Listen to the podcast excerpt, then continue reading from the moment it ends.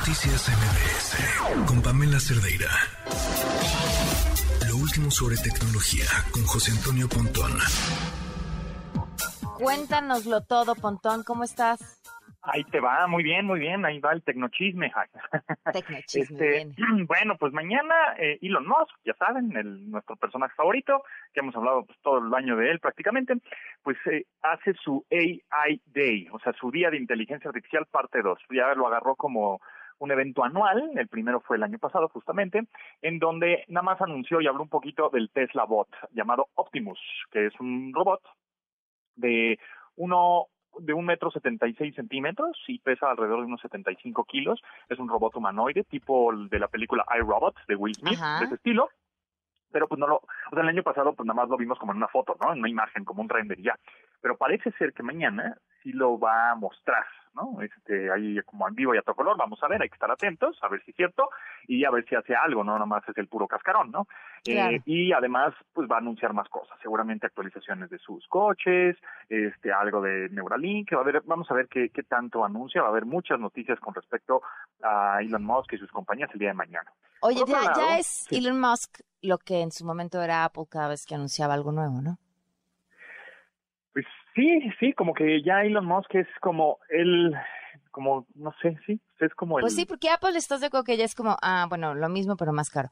Este, Sí, o sea, todavía. Mejor exacto, o cámara. sea, en, en realidad, eh, Apple mm, no, habi- no había como una revolución, ¿no? Como lo fue justo en el iPhone 2007, ¿no? Eh, así como una revolución total o una Mac o etcétera, ¿no?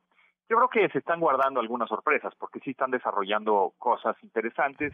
Pues, parece ser el coche, parece ser algunas gafas este, de vi- realidad virtual, realidades mixtas. O sea, como que lo, ahí lo tienen guardado, pero ya saben que Apple no da paso sin guarache, o sea, no, no, no nada más lanza por lanzar. Se espera Claro. que esté el software súper bien pulidito para lanzarlo, ¿no?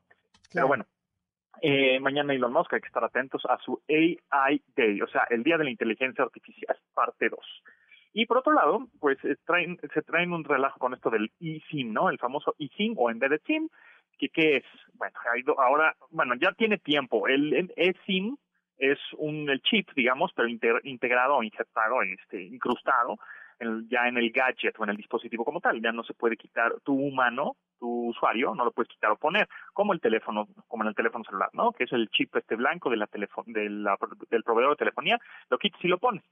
Entonces, con el iPhone 14 en Estados Unidos, que solo se lanzó con eSIM, es decir, eh, el, el usuario no le puede meter mano, no puede quitar la bandeja de SIM y cambiárselo, este, pues mucha gente compró en Estados Unidos el iPhone 14 y pues sí lo podía activar en México con AT&T Movistar, pero ya Telcel dijo que también se puede activar con Ah, el eSIM y tienes que ir al centro de atención a clientes para que te lo activen, ¿no? Entonces no hay problema.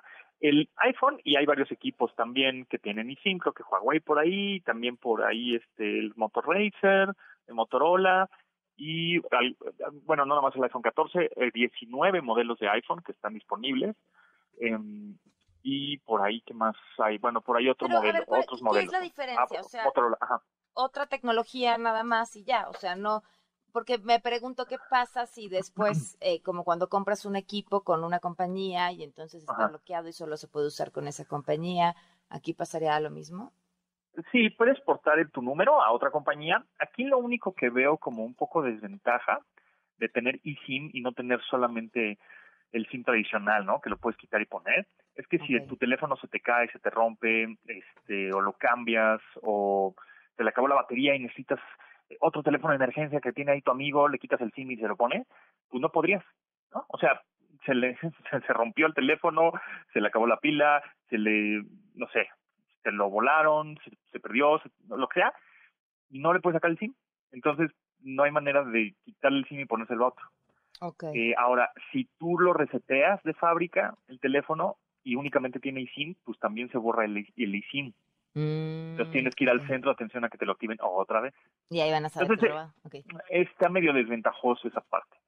Em, y luego, ventajas es que podrías tener dos líneas funcionando simultáneamente, por ejemplo, ¿no? Eh, con diferentes proveedores de servicios, si quieres. O podrías tener hasta ocho eSIMs en un mismo teléfono. ¿Qué quiere decir eso? Que puedes tener uno de Telcel y uno de AT&T y uno de Vodafone y otro de T-Mobile y otro de un chorro de proveedores en tu mismo teléfono y solo en la configuración del teléfono tú vas administrando eh, el eSIM que tú quieres usar dependiendo de la región o el país en donde estés. Entonces los apagas o los prendes, así con la tarjeta de crédito, ¿no? En la aplicación que la apagas y la prendes, pues así dice, ay, estoy en Europa, pues apago el Telcel y ahí prendo el Vodafone, ¿no? Algo así. Eso, eso podría ser una de las ventajas del eSIM.